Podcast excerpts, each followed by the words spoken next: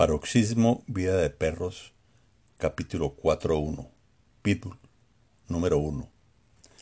Número 1 era un pitbull negro famélico, casi desdentado, que solo conservaba dos caninos, porque el resto de su dentadura la había perdido por su mal estado de salud y peleándose con otros perros. Un día la suerte de número uno cambió radicalmente. Hasta el día anterior había sido la mascota consentida y adorada por su dueña. Ella era una ejecutiva financiera que vivía en el último piso de un edificio de apartamentos. Esta rica mujer, sin hijos, compartía la vida sola con su anciana madre y la mascota.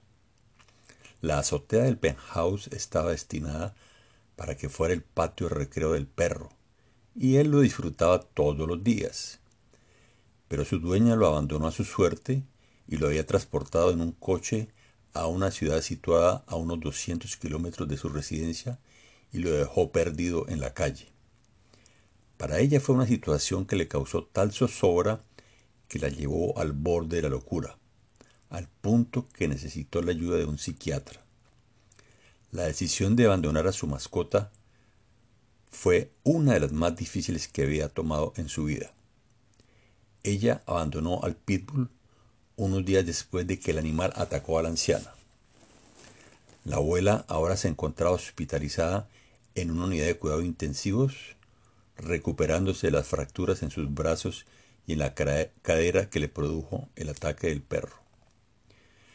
Cuando Tufo lo recogió, lo llamó número uno, y era un perro fuerte y saludable que durante un tiempo fue su preferido. Lo entrenó en una de sus excentricidades, la que él llamaba el juego de ratos, de ratas. El hombre gozaba contando las ratas que número uno mataba. Lo mantenía hambriento por unos días y cuando consideraba el momento adecuado, lo llevaba a una alcantarilla llena de roedores.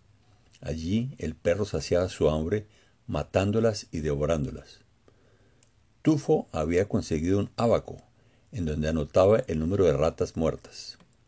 El récord del número uno lo había logrado después de una semana de ayuno forzado. Ese día el pitbull devoró a 17 roedores. A las pocas semanas de ser el número uno, el perro se enfermó convirtiéndose en un animal débil y sin energía. Caminaba lento y sin instinto cazador y solo intentaba alimentarse con los restos de pan y carne mezclados con piedras. Esa era otra afición perversa de Tufo. Él se emocionaba viendo a sus mascotas hambrientas mientras se peleaban entre ellas y perdían los dientes intentando comerse los desperdicios de un restaurante. Previamente el hombre mezclaba el alimento con arena y piedras pequeñas trituradas que él mismo había molido. Para ese propósito utilizaba una especie de molino que construyó con unas piedras más grandes. Ahora, número uno era un perro sin fuerza en sus mandíbulas y que ya solo inspiraba lástima.